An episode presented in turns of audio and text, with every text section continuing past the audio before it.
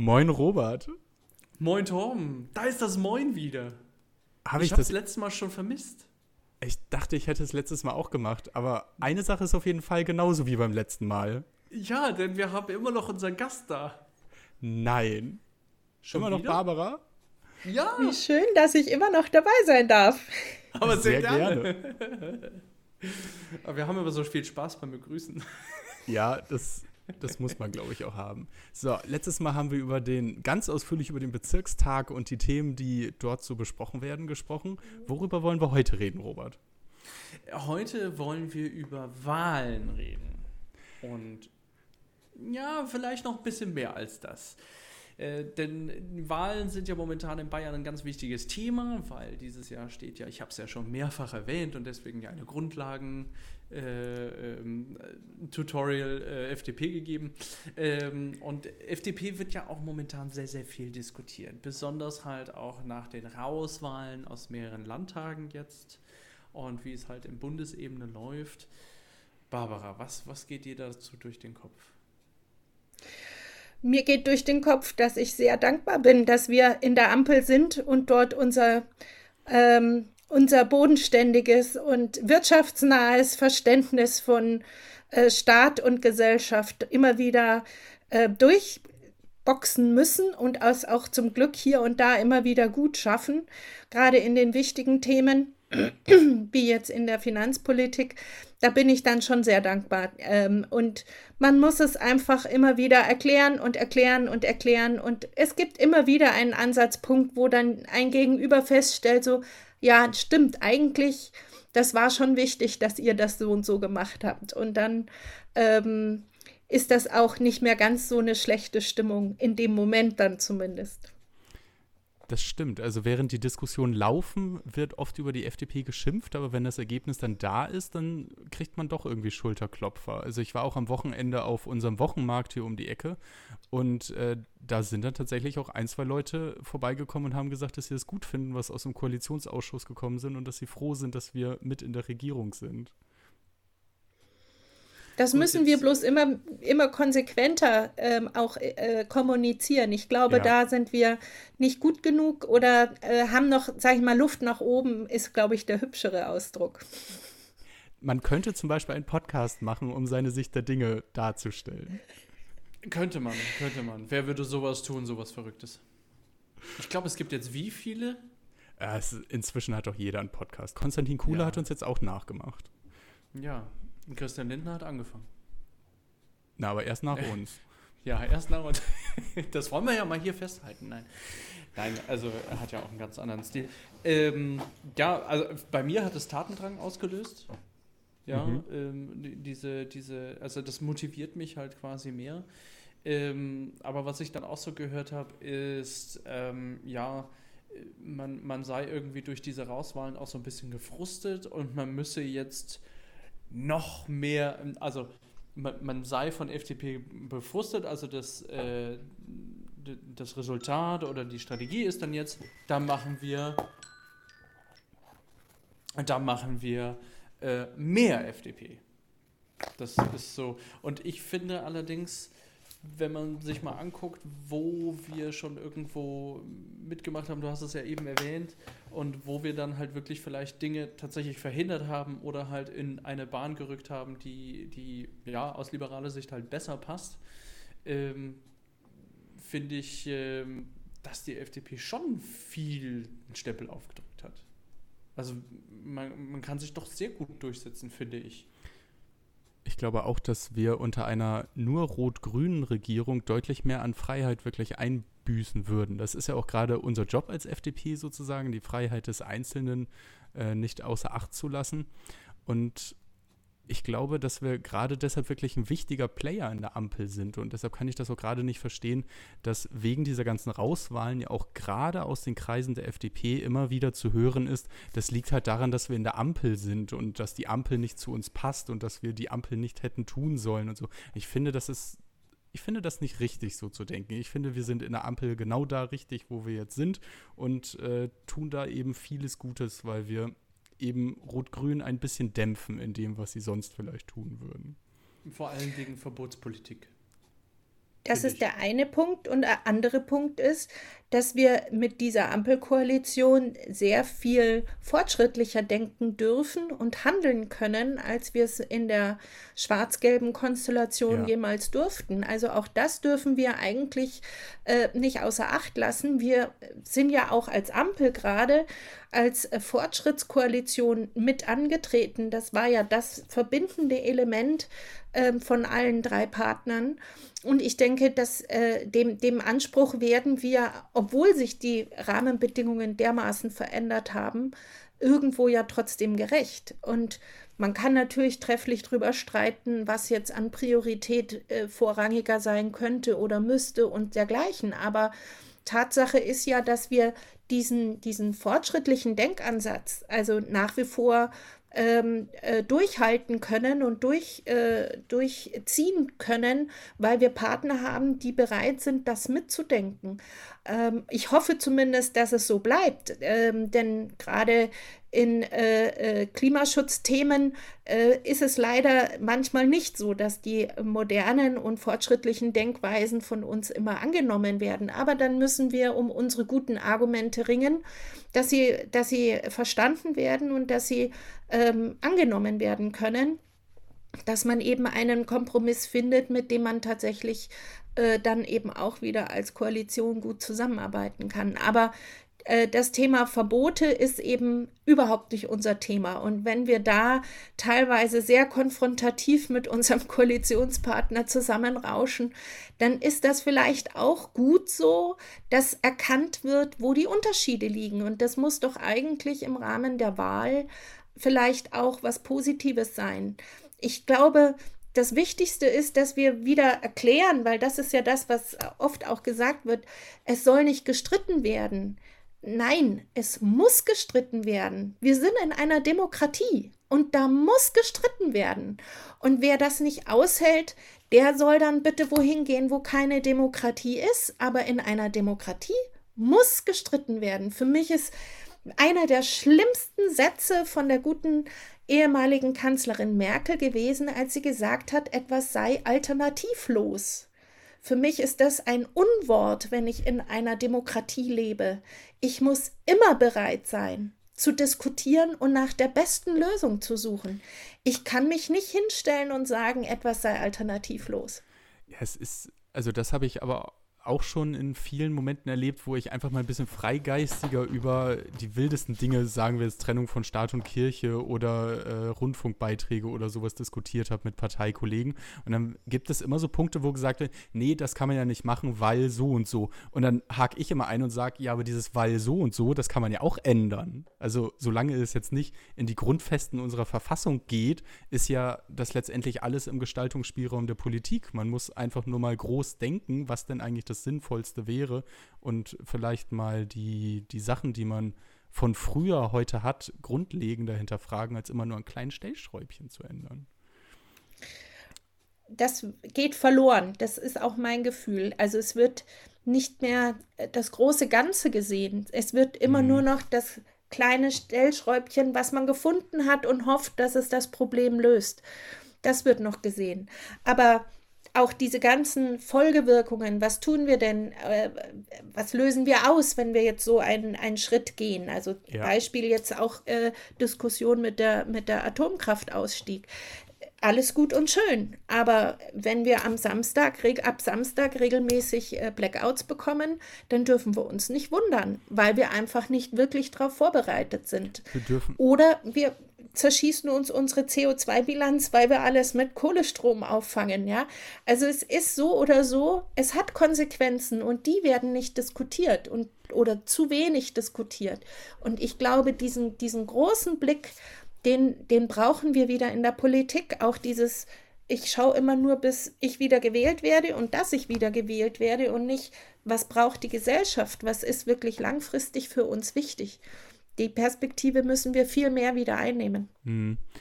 Ich weiß gar nicht, ob ich das im Podcast schon mal so aufgedröselt habe, aber ich habe schon häufiger mal erklärt, dass ich wirklich finde, dass die Grünen beispielsweise sich ihre Probleme immer wieder selber heranzüchten, indem sie zum Beispiel, sie waren damals nicht in der Regierung, natürlich nicht, aber sie waren eben sehr stark für den Atomausstieg und haben da auch stark mit darauf hingewirkt. Und heute haben wir, und sie haben eben auch darauf hingewirkt, dass das alles sehr schnell passieren muss. Und heute haben wir einfach diesen, diesen großen Anteil an Kohlestrom, den wir produzieren. Ja, wa? Wo kommt das denn her? Also hätten wir die Atomkraftwerke zehn Jahre länger laufen lassen, um uns mehr Zeit zu geben, die erneuerbaren Energien auszubauen, hätten wir jetzt nicht diese, diese, diesen Lückenfüller mit dem Kohlestrom gebraucht.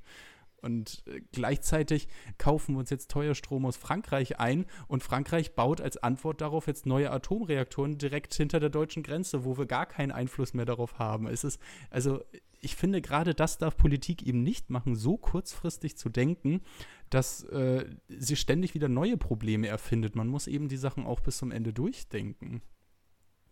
Das, das passiert viel zu wenig. Das ist traurig und das ist aber auch ein Punkt, äh, wo uns, glaube ich, wir sind ja in diesem Systemkampf zwischen äh, der freien westlichen Welt und den autokratischen östlichen Systemen, sage ich jetzt mal dazu. Es ist ja nicht nur Russland, es ist vor allem auch China.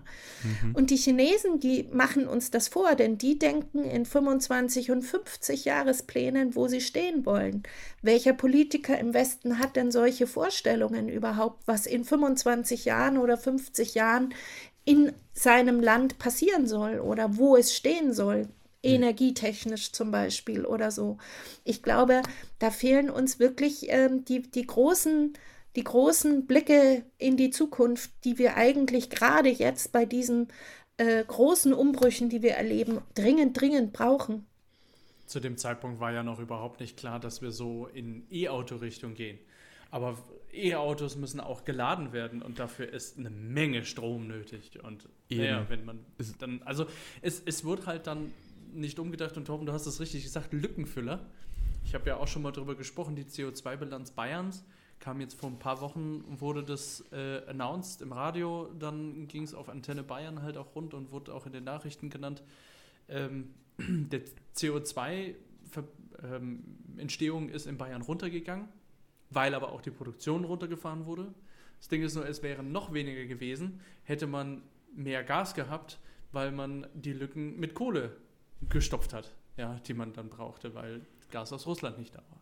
So, und dann, ja, wenn es so halt schon nicht ausreicht, dann wird das halt, äh, ich habe mir mal von, ich glaube, 2019, 2020 irgendwie mal ein paar europäische, den Energiebix angeguckt von verschiedenen äh, Ländern und Frankreich war da ganz stark irgendwie mit 30 Prozent aus Atomenergie und wir hatten irgendwie äh, unter 10. Dafür hatten wir über 10 Prozent aus Kohle zu dem Zeitpunkt und zum selben Zeitpunkt hatte Frankreich halt 1, irgendwas Prozent aus Kohle, also fast gar nichts. Ja.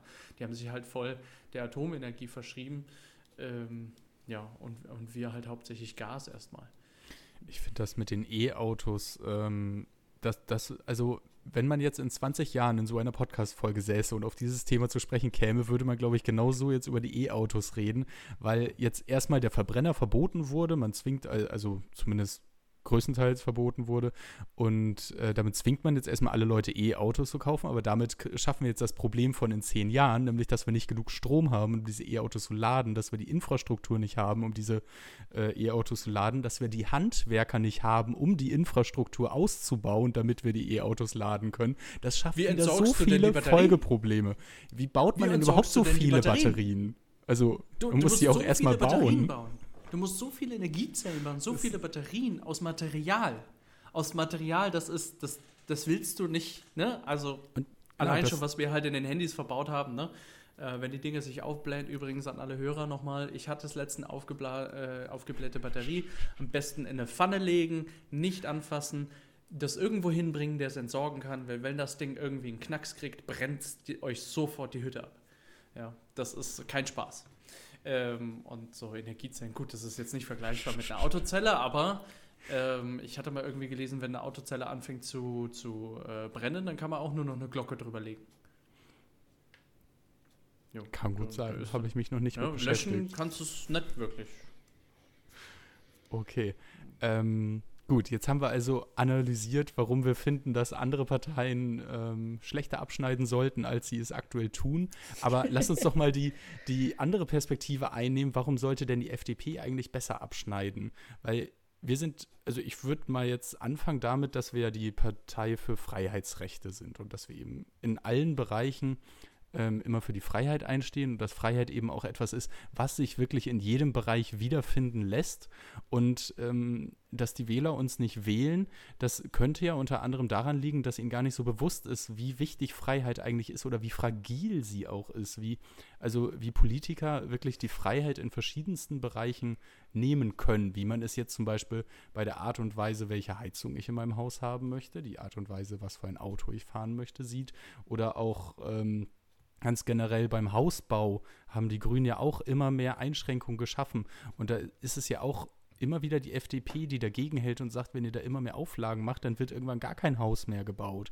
Weil, also wir brauchen, glaube ich, diese ganzen Freiheiten beim Hausbau, bei der Anschaffung eines Autos, bei, bei der Heizung.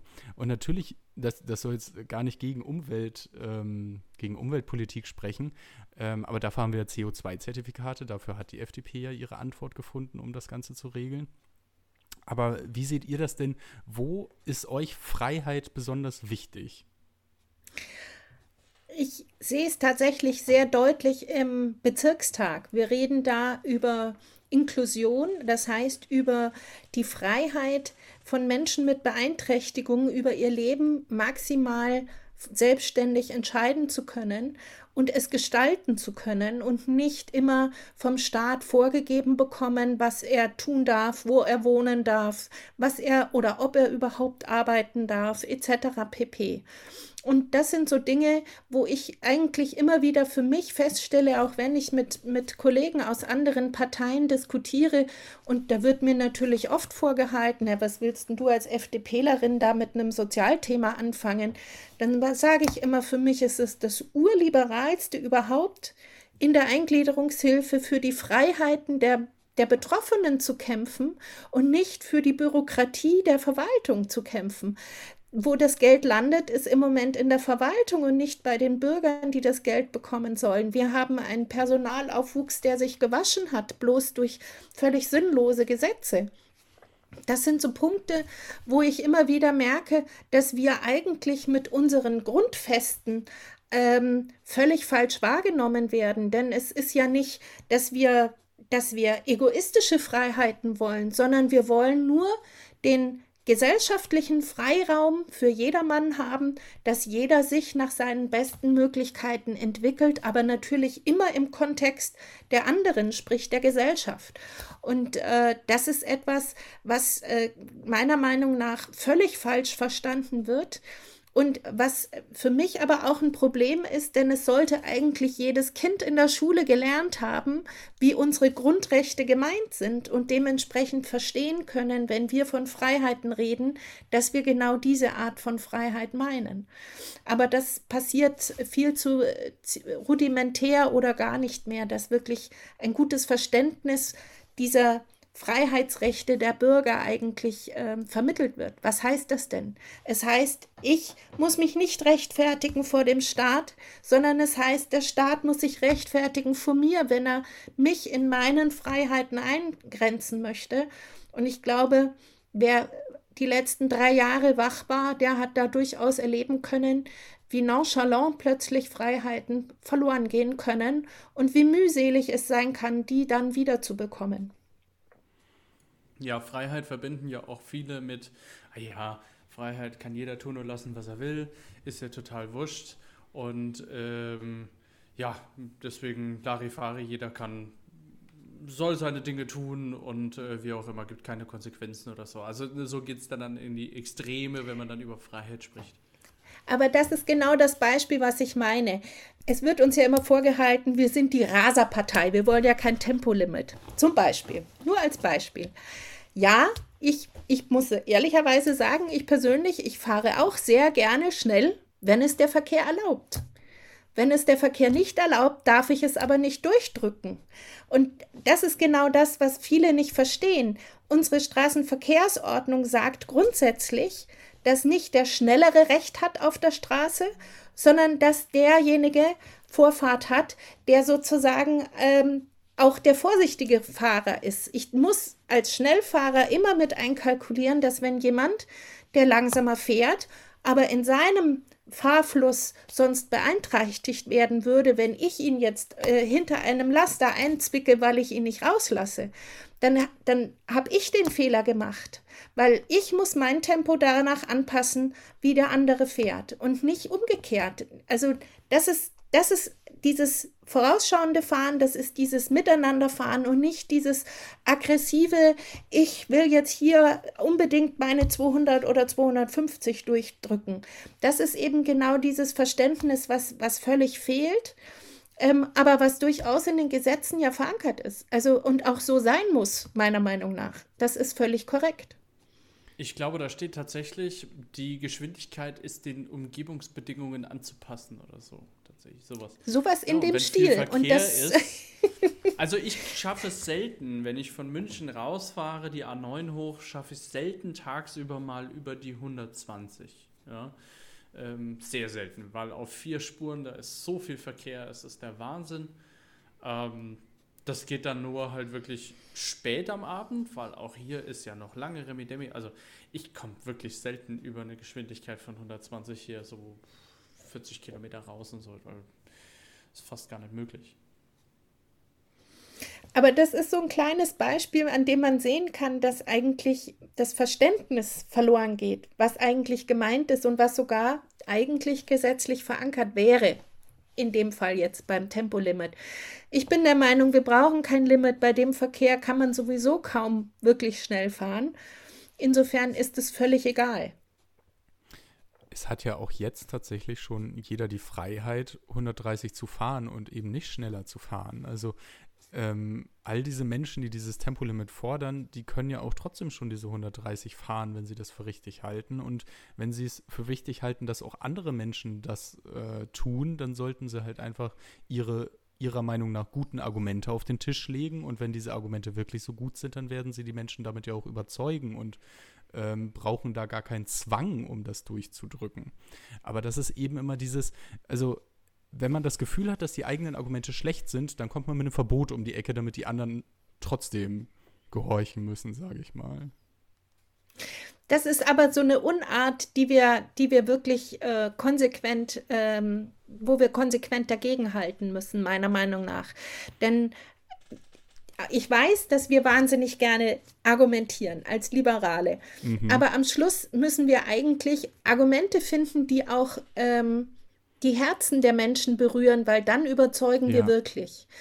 Und ich glaube, das ist ein ganz wichtiger Punkt, den wir uns ähm, auf die Fahne schreiben müssen, den ich mir ganz konkret auch jetzt äh, im Wahlkampf auf die Fahne schreiben werde. Ähm, wir brauchen über, äh, überzeugende Argumente und überzeugen kann ich am besten, wenn ich jemanden auch emotional damit berühre. Sprich, ich sehe seinen Punkt, ich erkenne, wo er sein Problem hat, aber ich muss ihn auch dazu bewegen können, dass er meinen Punkt mitsieht, weil es für mich eben auch zum Beispiel ein ganz wesentliches Argument oder ein wesentlicher Punkt in meiner Argumentation ist, warum ich mhm. eben das eine so besser finde als das andere. Und äh, ich glaube, wenn wir wieder schaffen, viel mehr auf diese persönliche Ebene zu kommen beim Argumentieren, dann sind wir auch wieder ähm, wahrnehmbarer in den Inhalten. Ich glaube, wir werden momentan gerne ähm, auch zur Seite gedrängt, weil wir nicht ähm, emotional genug die Menschen mit unseren Punkten erreichen. Wir sind sehr auf Zahlen, Fakten orientiert, aber wir müssen auch auf die Bedürfnisse der Menschen orientiert sein, sonst erreichen wir sie nicht. Da stimme ich dir absolut zu. Ich frage jetzt mal äh, ganz interessiert nach, ich weiß es tatsächlich nicht, habt ihr schon eure Wahlplakate für die Bayernwahl? Habt ihr schon die Slogans und die, die Die kommen erst noch? Ende April. Unsere Ach, Kampagne April. kommt erst okay. Ende April. Aber sonst hätte ich jetzt ja direkt gefragt, wie du es da umsetzt, aber dann äh, lasse ich das, dann frage ich das Robert in ein paar Wochen nochmal. Dann hat er schon mal eine Hausaufgabe. Genau. Ja, für mich ist Freiheit ja auch noch so viel mehr äh, Fundamentales, was man halt auch so ein bisschen vergisst. Und es gibt ja auch diesen, äh, diesen Satz, äh, dem Menschen geht es momentan zu gut. Ja? Ähm, dass viele Dinge so für selbstverständlich hingenommen wird. Du hast es eben erwähnt, während Corona hat man halt ähm, da schon irgendwo gefühlt, was es heißt oder gespürt, was es heißt, äh, Freiheitsrechte zu verlieren für ähm, temporär. Mhm. Zum Beispiel, ich, ich will nur mal ein anderes Beispiel bringen, freie Berufswahl. Ich darf hier in Deutschland meinen Beruf frei wählen. Und wenn mir ein Arbeitgeber aufgrund eines Vertrages äh, mir sagt, ich dürfe mich nicht auf eine vergleichbare Stelle oder bei der Konkurrenz arbeiten, mit, weil ich halt, keine Ahnung, ich habe Spezialwissen, darf da nicht arbeiten, ähm, der kann mir das nur so weit verbieten, wenn es aber nur eine Firma gibt, eine Alternative, eine Konkurrenzfirma gibt, wo ich diesen Job ausführen kann. Dann werde ich den ausführen dürfen. Ich kann, der, der ich, sonst wäre ich ja erwerbsuntätig, aber es gäbe ja einen. Äh, und dementsprechend, ich habe ja freie Berufswahl in Deutschland und kann dann auch diesen Beruf ausführen, auch obwohl der bei der Konkurrenz ist, aber wenn es die einzige Alternative ist, die ich habe, ja, mit, mit diesem Spezialisten, nur mal angenommen, dann dürfte ich das zum Beispiel machen. Ähm, das, auch in, eben in der Berufswahl. Ich kann werden, was ich will. Ich bin nie, weder von meinem, meinem, Geschlecht noch von meinem Herkunft, von meinen Eltern und vom Elternhaus und so weiter halt darauf gepolt oder, oder wird mir vorgegeben, ich muss jetzt Metzger werden, weil meine Eltern waren das auch immer. Ich muss es. Es ist Genau, also es gibt natürlich kein faktisches Gesetz, das in Deutschland dagegen spricht. Ich glaube aber durchaus, dass wir Problemviertel in Deutschland haben. Oder ich, ich habe letztens, ich glaube, ich habe nur die Überschrift von dieser Studie gelesen, dass es in Deutschland so abhängig vom Elternhaus ist wie in kaum einem anderen Land, äh, wie erfolgreich die schulische Laufbahn ist. Und davon ist dann natürlich maßgeblich abhängig, ähm, was für einen Beruf man später ausüben kann. Und das ist aber ja genau ein Problem, ähm, das wir in diversen Wahlprogrammen der letzten Monate und Jahre adressiert haben, was aber bei den Menschen gar nicht so sehr angekommen ist, dass wir eben dafür sind, dass es unabhängig vom Elternhaus ist, ähm, was für eine Schulbildung man genießen kann und wo man danach hin kann, dass jeder studieren können soll. Und das ist eben diese, dieses, ähm, ich krieg's gerade nicht mehr zusammen, wie unser Grundsatz dafür genau ist, Weltbi weltbeste Bildung für alle müsste es sein. Genau. Und äh, zwei Leute nicken sehr gut. ähm, da sind wir doch alle bibelfest drin. Ähm, ja, und das ist, finde ich, auch so ein, so ein total menschlich greifbares Thema, für das wir aber wenig wahrgenommen werden in der Öffentlichkeit, dass wir viel stärker nach außen kommunizieren sollten, meiner Meinung nach, weil es halt einfach etwas sehr Wichtiges ist, weil es eben nicht überall so ist, wie Robert gerade gesagt hat, dass, dass jedes Kind schon so die freie Berufswahl hat und Arzt werden könnte, wenn es sich das einfach nur als Zwölfjähriger vornimmt. Also ich glaube gar nicht. Ich, ich glaube gar nicht, dass wir da nicht so wahrgenommen werden. Ich glaube, dass, ähm, sage ich mal, unsere Lösungsansätze so konträr zum vorhandenen Status quo ist, dass wir uns mit den Lösungen unendlich schwer tun. Und das fängt mhm. in allererster Linie mit unserem Bildungsföderalismus an, den wir ja massiv kritisieren, weil wir sagen, unsere Konkurrenz ist nicht Baden-Württemberg, Bremen, Hamburg oder Schleswig-Holstein, sondern unsere Konkurrenz heißt Finnland, China, Indien oder USA. Und das sind so die Punkte, das sagen wir immer, aber wir haben nicht wirklich eine Lösung, wie wir diese Verkrustung und diese Historie tatsächlich aufgebrochen kriegen. Ich finde den Ansatz, den wir jetzt gerade erleben, finde ich sehr spannend, wenn er in die richtige Richtung geht, dass wir sagen, es soll tatsächlich mal ähm, einheitliche Prüfungen geben für jeden Be äh, Bildungsabschluss, dass wir einheitliche Kriterien haben, dass ein Abitur in Bayern nicht anders ausschaut wie in Bremen, Hamburg oder Schleswig-Holstein, sondern dass es mhm. wirklich die gleichen Prüfungen sind und dass sozusagen der Föderalismus, also sprich die die Motivation auszuprobieren, wie kriege ich am besten dieses äh, Bildungsniveau in die, äh, in, in, bei den Kindern verankert, dass da der Wettbewerb stattfindet, aber nicht indem ich mich mit dem Niveau ständig unterbiete, um am Schluss die besten Noten zu bringen. Ähm, das ist ja das, was wir jetzt seit 20, 30, 40 Jahren hier in Deutschland erleben und das dazu führt, dass unser Niveau, siehe PISA, konsequent in den Bach hinuntergeht. Also für ein Land der Dichter und Denker ist das ja doch ganz schön peinlich, was wir mittlerweile abliefern. Wir gehen bei und also Deswegen ist mir wichtig, dass da jetzt bei diesem Niveau natürlich wirklich ein, ein vernünftiges Niveau wieder äh, definiert werden muss und nicht ähm, damit auch noch der, der äh, Schlechteste durchkommt, äh, definieren wir es ganz tief. Das darf nicht passieren und das ist lang genug passiert. Ja, wir gehen bei PISA immer weiter bergab, obwohl ein immer größerer Anteil unserer Kinder aufs Gymnasium geht und dort ein immer größerer Anteil mit einem Einser-Abitur abschließt. Und das ist halt das Absurde daran. Das ist diese Noteninflation, trifft es immer ganz gut vom Wording her. Das stimmt. Aber da, weiß ich, äh, ähm, äh, gehen wir an eine sehr heilige Kuh und ich glaube, deswegen tun wir uns so schwer, weil gerade die Bildungspolitik als ähm, als, als äh, föderales ähm, Hauptthema in den Ländern ist äh, eine, eine Thematik, die kein, egal welcher Couleur, aber kein Landesfürst gerne abgibt. Und deswegen wird das eine ganz, ganz schwierige Nuss werden, wie wir dies knacken wollen. Das stimmt. Also, wenn man es schon nicht an den Bund abgeben möchte, müsste man es ja sozusagen 16 Mal umsetzen. Also, da müssten wir sozusagen in allen 16 Bundesländern eine völlig synchrone Änderung durchlaufen und das ist auch schwierig, glaube ich. Das finde, dürfte das auch eine Herkulesaufgabe werden.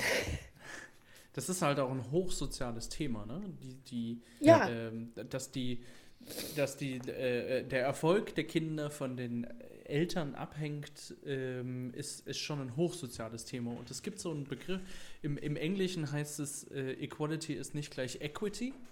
Also äh, Gleichstellung ist nicht gleich Wertigkeit. Ähm, ja. Und ähm, was ja auch ein sehr linkes Thema halt ist, alle Menschen sind gleich.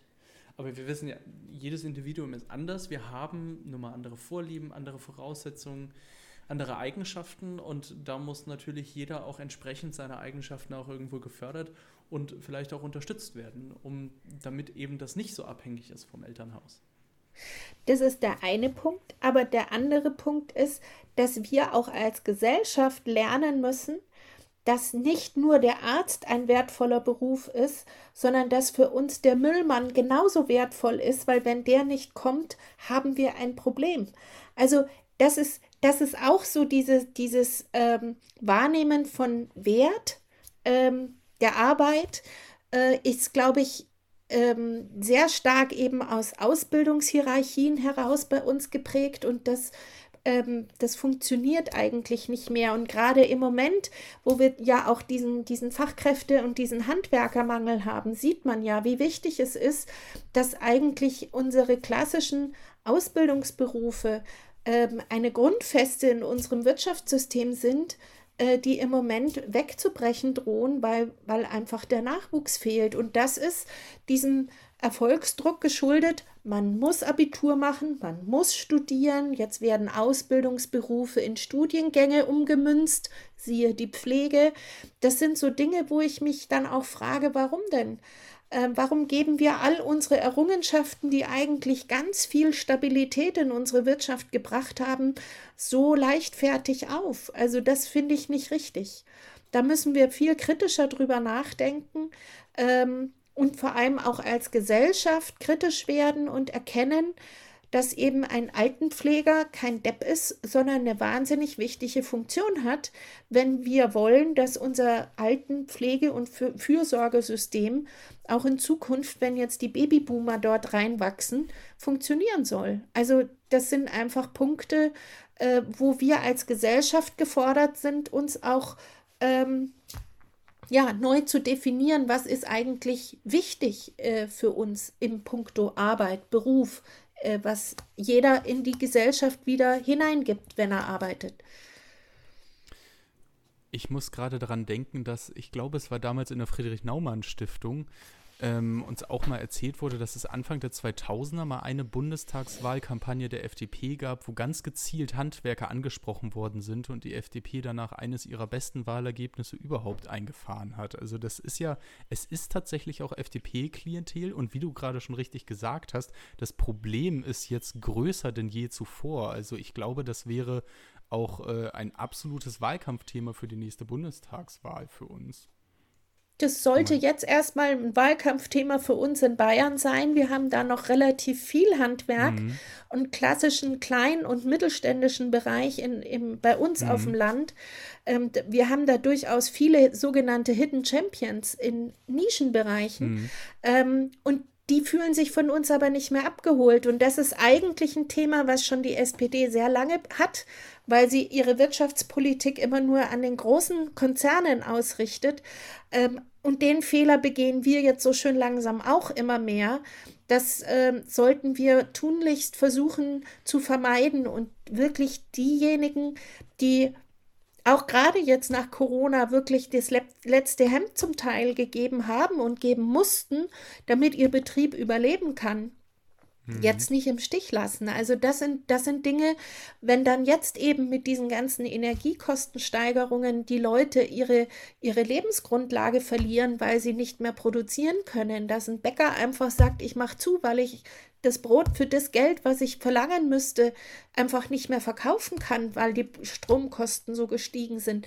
Damit, damit schneiden wir uns ja ins eigene Fleisch. Also das, äh, wo, wo mhm. landen wir denn, wenn keiner mehr backen will? Ja, also das sind so Sachen, wo ich mir dann denke, ähm, vielleicht ist die Situation im Moment ganz gut dafür, dass wir auch als Gesellschaft lernen, Dinge wieder mehr zu wertschätzen. Aber äh, da sind wir eigentlich insgesamt in einem Themenbereich Gesellschaftspolitik. Wo, wo wollen wir als Gesellschaft denn hin? Mhm. Du hast gerade gesagt, das ist auch ein Thema für eure Landtagswahl jetzt. Äh, hast du da konkret eine Idee, was man denn auf Landesebene für das Handwerk tun kann? Ähm, also zum einen ist natürlich viel von der Energiepolitik in Bayern wirklich bayerisch. Also sprich, okay. Bayern hat sich zum Beispiel ganz besonders exponiert in der Abhängigkeit mit russischem Gas, hat sich aber auch sehr exponiert im Nicht-Umsetzen von erneuerbaren Energievorlagen. Vor, äh, Vorlagen. Und das muss ja nicht immer ähm, Windenergie und Solar sein. Das kann bei uns im Voralpenraum auch gut und gerne die Wasserkraft sein. Da gibt es ja auch durchaus noch ganz andere Möglichkeiten. Norwegen äh, produziert seine, ich glaube, es sind ja an die 70 Prozent erneuerbare Energieanteile, vor allem durch Wasserkraft. Also äh, von dem her wir, wir müssen uns da halt auch mal viel ehrlicher machen als Bayern. Ähm, aber ich glaube, es geht im Moment vor allem auch darum, dass sie überhaupt wieder gehört werden, dass sie gesehen werden, dass sie, dass sie ähm, eine Rolle spielen in der Politik. Das mhm. ist so ein bisschen untergegangen. Man, man schaut jetzt auf die DAX-Konzerne, jetzt diskutiert Apple nach München zu kommen und das sind so die großen Highlights. Ähm, aber der stinknormale Heizungsmonteur, der jetzt die ganzen Heizungen äh, austauschen soll, der wird nicht gefragt, wie er eigentlich an seine Auszubildenden noch kommen soll und so weiter, ja, oder kriegt eine Förderung, dass er eine Werbekampagne bekommt oder sonst irgendwas. Ich äh, zitiere da mal gerade jemanden, den ich im Norddeutschen Rundfunk gesehen habe wir können ja nicht alle in Berlin in einem Coworking Space sitzen und die nächste Dating-App erfinden. Ähm, es muss auch Leute geben, die mit Produkten arbeiten. Und das war, war, war eine super Geschichte. Also das kann, kann sich jeder auf YouTube da auch nochmal reinziehen. Äh, es war äh, eine, eine tolle Story über einen äh, Unternehmer, der bei sich auf dem Land eine Wollproduktion, heißt übrigens Nordwolle die Firma, ich mache jetzt keine Wer Schleichwerbung dafür, ähm, werde ich auch nicht für bezahlt, aber der, ähm, der Inhaber hatte dort eine Halle, einen, einen Stall, einen alten und wollte den ausbauen, durfte aber nicht, weil so eine, dafür bräuchte er eine er wollte den, genau, er brauchte eine Baugenehmigung oder eine Nutzungsänderung und dafür braucht er dann wiederum eine Baugenehmigung und eine Baugenehmigung im Außenbereich, weil das ist wohl laut Schrift äh, in den Überlieferungen ist das Außenbereich. Und da wird nur Landwirtschaft und Energie erlaubt und alles andere wird einfach grundsätzlich abgelehnt. Und deswegen konnte er diese, diesen Riesenstall nicht umbauen und hat zwei Jahre gekämpft, dass er da endlich die Baugenehmigung kriegt und eine Nutzungsänderung machen kann. Ähm, war, war sehr spannend. Also äh, war auch. Aber das ist so ein Kleinunternehmer, wo ich dann sagen muss, äh, wo, wo sie ihm gesagt haben, er könne doch in die nächstgrößere Stadt gehen, da bauen sie ihm Betonbau hin. Und er hat gesagt, warum? Ich habe doch hier eine tolle Fläche, ich habe hier tolle Gebäude. Was, was, was, passiert da mit denen? Die vergammeln hier oder was? Stattdessen bauen wir uns wieder irgendwas Betonmäßiges dahin, was CO2 kostet. Also das fand ich sehr emotional, sehr, sehr mitreißend. Und das ist eben genau so ein Unternehmer. Und davon gibt es so viele in Bayern, die ja. hier wahrscheinlich Hilfe brauchen und die, wie du sagst, das letzte Hemd gegeben haben. Das Baurecht ja. ist da, glaube ich, auch wirklich ein guter Anhaltspunkt, mit dem man das Leben für diese Menschen viel leichter machen kann. Ja, und jetzt sind wir ja hier in Bayern äh, in, im CSU-Ländle. Ja, und da ähm, gelten natürlich dann noch mal ganz besondere Spielregeln. Was will denn, was, was will man denn gegen CSU sagen, machen, tun, abgrenzen?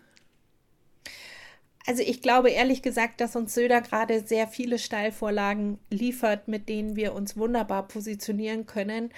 Ähm, denn seine Manie, ähm, uns insbesondere als FDP für alles, was mit der Ampel ihm nicht passt, in die Verantwortung zu nehmen, ähm, das ist schon sehr durchschaubar und äh, passt eigentlich wunderbar äh, in unsere Kenntnis von ihm, äh, wie er agiert ich glaube, da brauchen wir nicht einmal Argumente, weil er, er hat die Argumente selber vor drei, vier, fünf, sechs Jahren alle schon mal in der 100, 180 Grad Version auch schon mal abgegeben. Insofern kann man ihn da, glaube ich, relativ leicht äh, vorführen und zeigen, dass er eigentlich gar keine Meinung hat, sondern dein, sein Fähnchen immer nur nach dem Wind hängt. Das ist nämlich die Spezialität der CSU. Die fühlen immer nur, und da sind wir beim Fühlen und nicht beim Argumentieren, ähm, was sie wahrnehmen, was die Bevölkerung hören möchte. Und das posaunen sie raus. Das setzen sie nie um. Aber das nimmt ihnen die Bevölkerung nicht übel, denn sie werden irgendwann mal wahrgenommen, indem man ihre Argumente oder ihre Sorgen äh, kommuniziert und damit ist das Thema gegessen. Und da sind wir, ähm, würde ich mal sagen, lernen, hoffentlich lernfähig, dass wir da auch ein bisschen genauer hinhören und nicht nur auf unser Programm schielen, sondern auch auf die Leute und ihre, ihre Sorgen und Probleme, dass wir da viel stärker drauf eingehen ähm, mit den Inhalten aus unserem Programm selbstverständlich, aber damit wir da nicht so sehr aneinander vorbeireden, sondern wirklich auf die Menschen zugehen können mit unseren Sachen, die wir anbieten können. Ist interessant, was du da sagst, weil ähm, das ist ja genau das, was wir eben gesagt haben. Ja, ihr Politiker, ihr macht ja was und am Ende macht ihr was anderes. Das ist ja dann genau dieses Gefühl, der daherkommt, wenn ich ständig meine Meinung ändere dann mache ich halt auch noch nachher, wenn ich gewählt werde, das, was mir halt gerade passt. Und nicht, weil ich mir vorher Ziele gesetzt habe oder mir einen Rahmen gesteckt habe, unter dem ich handle. Aber ich glaube, da können wir uns sehr gut von der CSU abgrenzen, weil wir eigentlich einen sehr guten Plan haben, ähm, wo wir mit unseren Vorstellungen die Gesellschaft hinbringen wollen. Eben, dass sie eine stabile äh, wirtschaftliche Struktur besitzt, mit der alles überhaupt umsetzbar ist, was man sich sonst ausdenkt.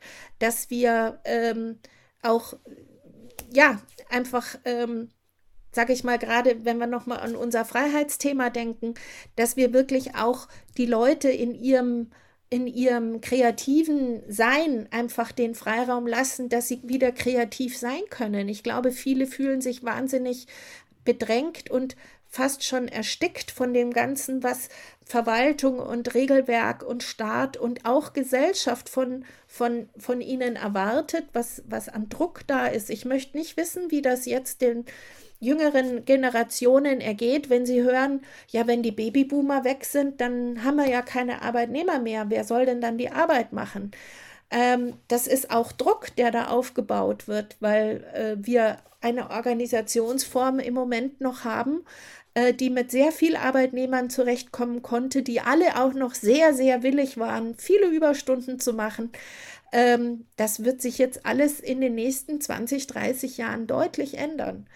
Und äh, das sind so Dinge, Äh, da müssen wir aber als Politik ja, sage ich mal, mit Weitsicht und mit Perspektive solche Themen angehen. Und ich denke, das tun wir als FDP mit unseren Digitalisierungs- und technologieoffenen äh, Antworten sehr, sehr gut. Also da haben zwar viele Angst davor, aber wenn man mal ganz klar definieren kann, ja, schau mal, wenn, wenn du jetzt eben pflegebedürftig wirst. Und wir haben nun mal nicht mehr so viele Menschen, die diese Ausbildung machen und äh, die diesen Weg gehen können dann ist es doch sinnvoll, dass er noch mehr Zeit hat, sich mit dir zu beschäftigen, weil die Bürokratie von einem Computer übernommen wird oder irgendwelche ähm, Dinge, die, die ihn körperlich belasten würden, eben mit einer technischen Unterstützung passieren, damit er länger durchhalten kann in seinem Job und nicht nach 20 Jahren äh, berufsunfähig ist und, und, und aus der Branche gehen muss. Und solche Argumente sind ja dann sehr hand, also griffig. Die kann man ja die kann man ja mhm. durchaus plakativ und bildlich äh, präsentieren. Und ich glaube, damit können wir Menschen überzeugen. Denn wir machen ja nicht Wolkenkuckucksheim. Wir hatten es vorhin, ähm, das Thema Politik am Menschen, einfach ganz Realpolitik. Darum geht es. Und das ist etwas, womit wir eigentlich, glaube ich, schon sehr gut punkten können. Ich glaube auch, wir haben eben eine sehr klare Vision von dem, was wir denken, wie die Gesellschaft sein sollte und halten unser Fähnchen halt nicht in den Wind, sondern halten auch an dieser Vision fest, wenn das halt gerade mal unpopulär ist und die Stimmung in der Gesellschaft ganz anders ist. Das ist ja auch genau der Grund, warum wir so oft als stur wahrgenommen werden, weil wir dann halt trotzdem dastehen, obwohl 90 Prozent für ein Tempolimit sind oder so. Also 90 Prozent war nie für ein Tempolimit, das war viel zu hoch gegriffen, aber ja, also das kann man der FDP, glaube ich, nicht vorwerfen, was wir hier jetzt gerade Söder ein bisschen vorgeworfen haben. ich glaube wirklich, dass es wichtig ist, dass wir ähm, die Menschen mit unseren äh, Visionen und die sind auch immer mit einer gewissen emotionalen Befangenheit und, und Engagement äh, ver verhaftet, dass wir die Menschen damit überzeugen, dass sie merken, dass wir für etwas brennen, dass es uns wichtig ist, dass wir davon zutiefst überzeugt sind. Das können die Grünen mit ihren ähm, Horrorvisionen über, wo wir überall mhm. landen werden, auch sehr, sehr gut. Und ich glaube, es ist durchaus angebracht, weil es, glaube ich, auch eigentlich ein Bedürfnis da ist der Menschen, dass sie wieder eine positive Vision bekommen, gerade auch nach den ganzen Horrorgeschichten, die sie ja. mit der Corona-Phase erlebt haben, die sie jetzt mit dem Krieg in der Ukraine erleben, äh, die Bilder, die uns alle immer erreichen, die, die, die, die Nähe, die uns äh, diese, diese Problematik erst noch viel, viel plastischer vor Augen führt, dass es uns auch jederzeit erwischen könnte, so nah wie das alles hier stattfindet. Das sind Dinge, warum eine positive Blickrichtung nach vorne, glaube ich, wichtig ist. Und das sollten wir uns auch ähm, trauen, eigentlich den Menschen zu vermitteln, dass wir positiv in die Zukunft gucken, weil wir Ideen haben, wie wir mit diesen Dingen umgehen wollen ich glaube, da haben wir auch ein ganz großes Alleinstellungsmerkmal, weil wir eben nicht mit Angst in die Zukunft schauen und dann je nach Partei ein anderes Horrorszenario aufmachen, mit dem wir den Wähler von uns überzeugen wollen, sondern wir halt wirklich einfach sagen, es gibt Probleme, aber wir schaffen das, lass uns das einfach angehen und das ist einfach eine viel sympathischere Herangehensweise. Finde ich absolut ja, richtig, genau das muss man kommunizieren. Wo du das gerade sagst mit angehen, ähm, Rententhematik, es wird ja immer ein schlechtes. Ja, ich muss. Es ist leider so. Ich, ich sag lieber ich einfach gar nichts dazu, sonst dauert die Folge ich, gleich zwei Stunden. Nein, ist, ist okay. Ist, ist okay. Ähm, ähm, ich, ich muss über die Rententhematik ganz kurz sprechen, weil äh, das, das, es wird immer so schlechtes Bild gegeben. Ne? Die Babyboomer gehen in Rente, wer soll das bezahlen? Wer macht die Arbeit? Du hast es gerade gesagt ähm, dann, dann der Krieg in der Ukraine. Das, das, sind alles so negative Sachen, aber dann die FDP sind die einzigen, die halt nach vorne gucken und halt sagen, hey, komm, wir machen mal eine, eine eher fundamentalere ähm, ähm, ähm Umstrukturierung, äh, Reform des Rentensystems und äh, denken an eine Aktienrente. Ja, und machen mal was anderes anstatt halt immer dasselbe und nur an diesen klassischen Stellschrauben zu, zu äh, drehen. Torben, du hast es ja mal erklärt. Ja, das ist ja, richtig. Der, äh, mehr, mehr will er dazu nicht sagen. sonst triggere ich aber, ihn noch mehr. Aber, aber das, das, sind, genau das, das sind diese fundamentalen Dinge. Ich glaube, ja, das ist so wichtig, dass wir auch da wieder sagen, dieses Klein-Klein, was wir vorhin hatten, mit ja, nur das Schräubchen ja. angucken und nicht das, die gesamte Maschine, ähm, die eigentlich äh, immer mehr lahmt. Und das ist nicht nur die Rentenmaschine, die immer mehr lahmt, und das wissen wir seit Jahren und Jahrzehnten, sondern das ist jetzt natürlich auch ähm, besonders, sage ich mal, unter das Brennglas gekommen ist das gesamte Gesundheitswesen. Ähm, wir haben mit unseren Sozialsystemen ein Riesenproblem und wir müssen alle diese Sozialsysteme auf den Prüfstand stellen, wo sie noch richtig laufen und wo wir Veränderungen brauchen. Und da glaube ich, müssen wir FDPler durchaus auch mal vielleicht kritisch über uns selber nachdenken, ob wir immer den richtigen Weg gewählt haben oder ob wir hier und da mal übers Ziel hinausgeschossen sind und auch was korrigieren müssen. Aber in, in, in, in unserer Programmatik, aber in Summe, glaube ich ehrlich gesagt, ist den Leuten, ist der Bevölkerung sehr wohl bewusst, dass all diese Dinge gemacht werden müssen. Und eigentlich haben wir so viel Protestwähler, weil so lange nichts passiert ist. Wir hatten 16 Jahre Merkel, davon waren zwölf Jahre eine GroKo. In diesen zwölf Jahren hat die GroKo von diesen wesentlichen gesellschaftspolitisch wichtigen Punkten nichts angegriffen. Nichts. Und es wäre ihr gottverdammte Pflicht gewesen, als GroKo sich diesen großen Themen zu widmen. Und das haben sie nicht gemacht. Und das ist etwas, das muss man auch mal ganz klar sagen. Und dann müssen es halt vielleicht wir in einer Ampelkonstellation oder wie auch immer eben nochmal anstoßen, dass da jetzt diese Dinge endlich passieren. Hm. Das tut weh, das die, wissen wir alle, aber wir müssen es machen. Genau, die CDU hat das Land eben 16 Jahre auf Verschleiß gefahren, hat auch mal ja. irgendjemand gesagt. Und ja. da war dann eben immer äh, die größte Frechheit eigentlich, dass in den Anfangstagen der Ampel die CDU dann die Pläne der Ampel immer dafür kritisiert hat, wie es jetzt eigentlich ist, obwohl für den Jetzt-Zustand die Ampel eben nicht die Verantwortung trägt, sondern sie selbst. Also da kann man sich wirklich viele Bundestagsdebatten aus der damaligen Zeit anschauen, wo sie so durchschaubar angegriffen haben und dann auch immer entsprechend gekontert wurde von den Ampelpolitikern, so dass sie es inzwischen, glaube ich, eher sein lassen, weil sie merken, dass sie sich damit nur Eigentore einfahren. Gut, als Opposition ja. musst du ja erstmal holst du die Keule raus, ja. Egal gegen was ja. oder ob sie es selber verbockt hat. Gut. Sie müssen ne, halt erstmal lernen, das, wie Opposition wie, geht. Ja, aber ne, okay. Aber das ist genau das. Viele, viele Jahre. Wir hatten es ähm, letzte Folge gesagt äh, CDU, SPD haben sich immer so ein bisschen im Wechsel abgewechselt. Wir haben eine Partei, die für Tradition steht. Wir haben eine Partei, die für soziale Systeme steht. Und es ist immer ganz einfach, irgendwo einen Geldkoffer zu nehmen, weil was können wir Deutschen? Wir können Geld. Wir haben Geld. Ähm, wir haben Wirtschaft. Das heißt, wir machen den Geldkoffer auf und es ist immer ganz einfach, eine neue Sozialleistung sich dann zu überlegen, ach, okay, ähm, das funktioniert noch nicht, dann stecken wir denen halt alle nochmal 200 Euro zu, dann geht's wieder.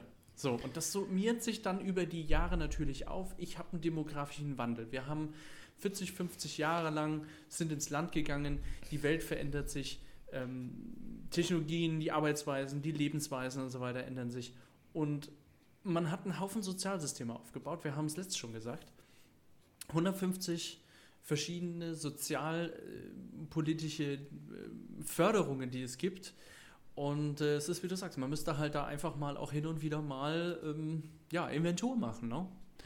Christian Lindner sagt das ja auch immer, wenn Steuererhöhungen gefordert werden, wir haben kein Einnahmenproblem, wir haben ein Ausgabenproblem. Also wir müssen eben mal über die Ausgaben nachdenken und daran, wo wir eigentlich das Geld verbrauchen, weil eben auch vieles einfach in der Verwaltung versackt, dadurch, dass wir Prozesse ineffizient bearbeiten, was einfach durch äh, Modernisierung und heutzutage sogar schon Automatisierung, also dass, dass die wir sind ja eigentlich längst aus der Zeit raus, wo man daran arbeitet, das Faxgerät abzuschaffen, sondern du bist ja wirklich schon dabei, die Prozesse komplett durchzuautomatisieren, was wir auch müssen bei dem Fachkräftemangel, vor dem wir stehen. Das hat ja längst schon nichts mehr damit zu tun, dass Arbeitsplätze wirklich bedroht sind, sondern einfach nur die Lücke, die jetzt einfach da ist und nicht mehr mit Menschen gestopft werden kann, die muss halt auch, also die muss erstmal geschlossen werden.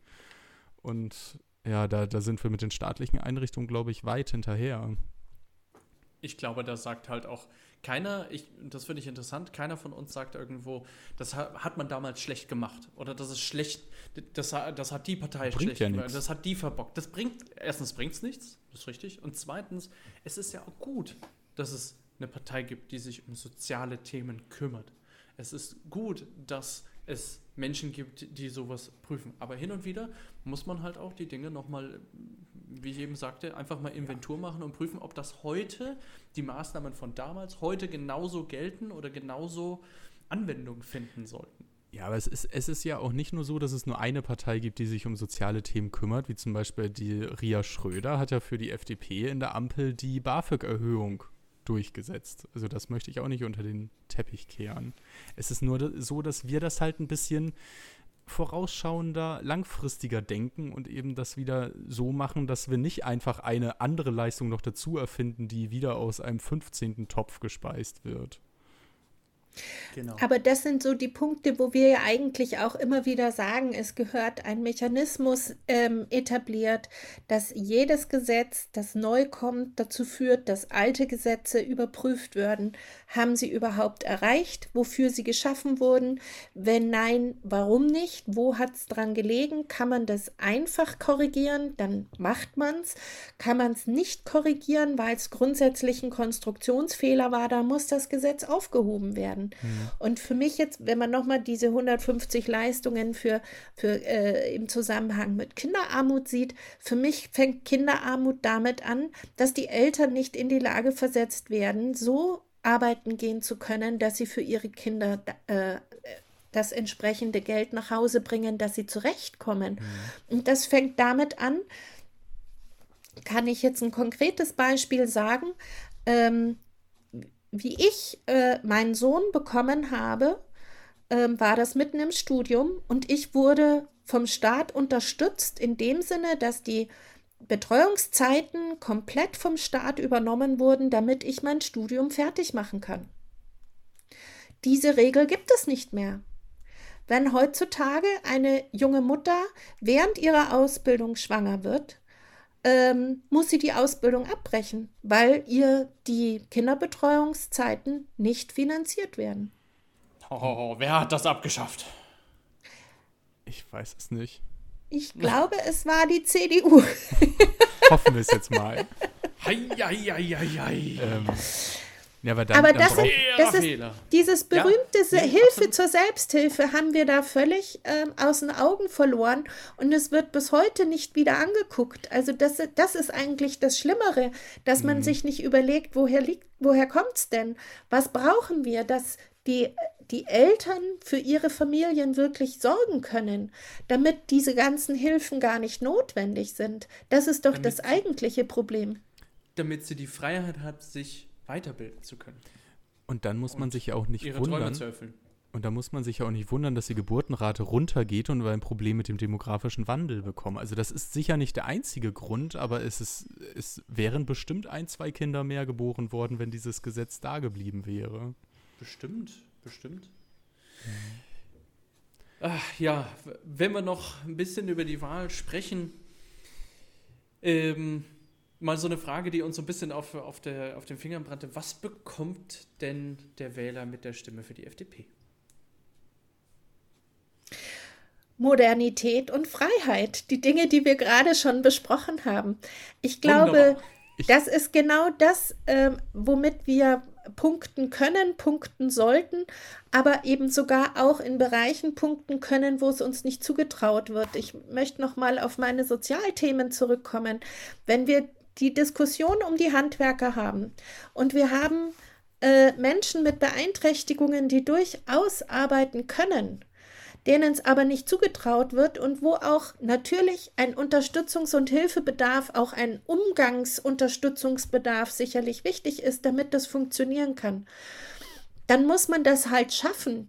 Aber das, es ist natürlich im Moment, wenn wir so viele nicht nur Fachkräfte, sondern Arbeitskräftemangel haben, ist es doch umso sinnvoller, endlich auch diesen Menschen den Zutritt und den Beitritt in unsere Arbeitswelt endlich zu ermöglichen, damit sie bei uns nach ihren Kräften entsprechend mitarbeiten in unserem äh, Wirtschaftssystem und in unserer Wirtschaftslogik, ähm, statt dass wir sie in Werkstätten und sonstige extra Einrichtungen, die viel Geld kosten, stecken. Ähm, das ist am meisten gelebte Inklusion, wenn ich sage, nein, du kriegst die Unterstützung, die du brauchst, aber du bist nicht irgendwo separiert, sondern du bist bei uns mittendrin. Genau das ist Inklusion. Und das müssen wir viel stärker, auch gerade in den Zusammenhängen, die wir jetzt besprochen haben, einfach neu denken. Ein, einer mhm. unserer schönen Sätze. Neu denken. Jetzt muss ich ganz kurz einen Hinweis an die Hörer geben. Wir brennen ja für diese Themen. Und ähm, ihr fragt euch sicherlich, was dieses Klopfen im Hintergrund ist. Das ist keiner, der gegen die Wand hämmert. Das, das ist Barbara, wie sie sehr emotional auf den Tisch haut und klar machen will, dafür das Thema brenne ich. ja. Ich glaube, Torben, du hattest auch noch eine Frage, die bei dir brannte. Äh, ich wollte gerade eigentlich nur noch mal ein. Ich, also, du hast ja gerade die Frage gestellt, was man eigentlich bekommt, wenn man die FDP wählt. Und ich wollte da eigentlich äh, nur ganz suffisant darauf antworten. Ich glaube, wir haben das gerade in zwei Stunden sehr gut zusammengefasst, was man mhm. eigentlich alles bekommt, wenn man die FDP wählt. Also, wir sind das ja stimmt. wirklich durch alle möglichen Themen durchgaloppiert. Das stimmt. Ja, aber daran sieht man, wie vielschichtig und vielseitig FDP sein kann. Ich glaube, auch das ist ganz wichtig, mal in der äh, Breite zu zeigen. Absolut. Es hatte mal jemand gesagt, die FDP sei keine Volkspartei, weil sie nicht alles abdeckt. Aber ich, ich weiß gar nicht, ob das so stimmt. Das glaube ich nicht. Also ich würde es nicht unterschreiben. Wir haben ja auch mal, auch also uns wurde ja auch mal gesagt, dass man als liberale Partei gar nicht mehr als 20 Prozent der Stimmen kriegen kann, weil man, weil die liberalen Positionen zu kompliziert seien. Da habe ich damals auch direkt widersprochen, weil ich die Position so super finde und glaube, dass es hauptsächlich an der Kommunikation mangelt. Ja. Aber es sollte immer das Ziel sein, über 20 Prozent zu kriegen, finde ich. Finde ich einen guten Ansatz. Oder wie wir im Vertrieb ja äh, sagen, immer mehr als im Vorjahr. Ja, auch gut. Dann sind ja. wir auch irgendwann bei über 20 Prozent. 20 Prozent zum Vorjahr, meine ich. Ach, auch gut, auch gut. Prozent oder Prozentpunkte? Jetzt wird's nerdig. Ja, ich denke, Torben, hast du noch eine Frage? Weil ich glaube, wir haben sehr viel schon diskutiert. Ich weiß nicht, ob du gerade an eine konkrete Frage denkst, aber ich äh, glaube nicht. Ich, also, ich würde mich gerne noch hunderte weitere Stunden mit Barbara unterhalten. Es war wirklich Absolut. sehr nett mit ihr, aber irgendwann so muss man Erfahrung. ja auch mal Feierabend machen. Ja. So viel Erfahrung, das ist ähm, ja ein Novum in diesem Podcast. Das stimmt. viel Erfahrung. Ich glaube, aber du äh, steckst uns beide ja sowieso äh, noch 15 Mal in die Tasche mit deinen 15 Jahren im Bezirkstag. Ähm, das, das kriegen wir zusammen noch nicht hin definitiv die erfahrenste Politikerin, die jemals hier im Podcast gesprochen hat. Ja. Da gibt es bestimmt noch weitere, die noch viel mehr Erfahrung mitbringen können in euren tollen Podcast. Vielen Dank. Dankeschön. Vielen Dank, dass du da warst. Und ähm, ja, dann würde ich sagen, es war mir ein inneres Blumenpflücken mit euch. Ah, das ist Robert Standardspruch. Ja, der muss Ciao. sein. Tschüss. Tschüss.